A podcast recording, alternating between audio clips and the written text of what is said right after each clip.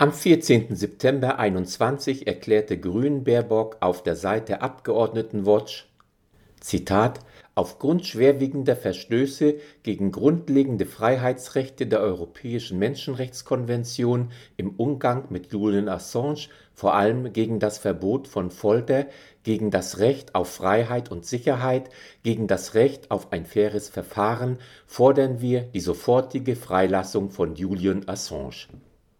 Nicht einmal fünf Monate später, am 9. Februar 22, erklärte dieselbe Person auf der Seite des Auswärtigen Amts, Zitat, die Bundesregierung hat keinen Anlass, an der Rechtsstaatlichkeit des Verfahrens und des Vorgehens der britischen Justiz zu zweifeln.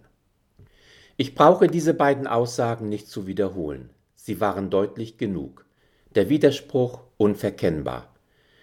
Der Wahrheit von gestern wird eine Lüge übergestülpt und husch kehrt sich alles ins Gegenteil.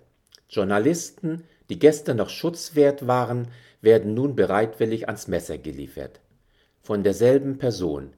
Wir wissen jetzt, was Zeitenwende bedeutet. Kommen wir ins Eingemachte. Die Deutsche Journalistinnen und Journalistenunion reagiert mit Entsetzen auf die Mitteilung der britischen Innenministerin, dass sie die Anweisung zur Auslieferung von Julian Assange an die USA unterzeichnet habe. Zitat Trotz zahlreicher internationaler Appelle hat die britische Innenministerin den Wikileaks-Gründer ans Messer geliefert und damit auch die Pressefreiheit massiv beschädigt. Das ist eine schwere Niederlage für die Demokratie und eine Schande für den Rechtsstaat. Zitat Ende, erklärte die Bundesgeschäftsführerin der Deutschen Journalistinnen und Journalistenunion Verdi, Monique Hoffmann. Assange droht bei einer Verurteilung in den USA, wo ihm Spionage vorgeworfen wird, bis zu 175 Jahre Haft. Vor dem Vollzug der Auslieferung bleibt ihm jedoch noch der Gang vor dem Supreme Court.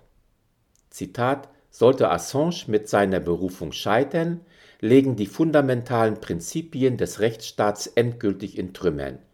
Wir werden nicht nachlassen, uns für die Freilassung von Julian Assange einzusetzen und stehen weiter solidarisch an seiner Seite, kündigte Monique Hoffmann an. Da wird sowohl von Frau Baerbock als auch von Frau Roth, die sich ebenfalls dem vorgegebenen US-hörigen Framing bedient, dem demokratischen und investigativen Journalisten der Schutz aktiv verweigert die Grundprinzipien der demokratischen und solidarischen Handlungsgrundsätze für freien Journalismus und Redefreiheit in die Tonne getreten. Den Schutzverweigerern kann vermutlich nicht mehr geholfen werden. Dem investigativen Journalisten und Aufdecker der US- und anderer Kriegsverbrechen allerdings schon. Julian Assange hat viele Unterstützerinnen, weltweit, die Tageszeitung Junge Welt hat am 21. Juni mit dem Vater und dem Bruder von Julian sowie der linken Abgeordneten Sevim Dagdelen und der DJU-Bundesgeschäftsführerin Monique Hoffmann eine Informations- und Solidaritätsveranstaltung durchgeführt. Dabei wurde die fundamentale Verletzung der Menschenrechte und des eklatanten Angriffs auf die Pressefreiheit thematisiert und verurteilt. Der Fall Julian Assange ist für Menschenrechts- und Journalistinnenorganisationen aktuell die bedeutendste Debatte um die Pressefreiheit weltweit. Der Wikileaks-Gründer wird seit über drei Jahren in einem britischen Hochsicherheitsgefängnis auf Bestreben der Vereinigten Staaten in Isolationshaft gehalten. Sein Verbrechen?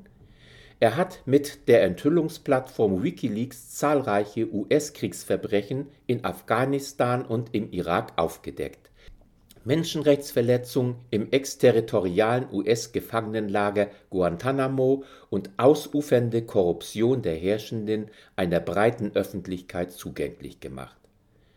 Doch nun hat die britische Regierung die Auslieferung des Wikileaks-Gründers an die USA erlaubt. Assange drohen 175 Jahre Haft. Die Veranstaltung kann nun über den Internetauftritt der Jungen Welt im YouTube-Kanal aufgerufen werden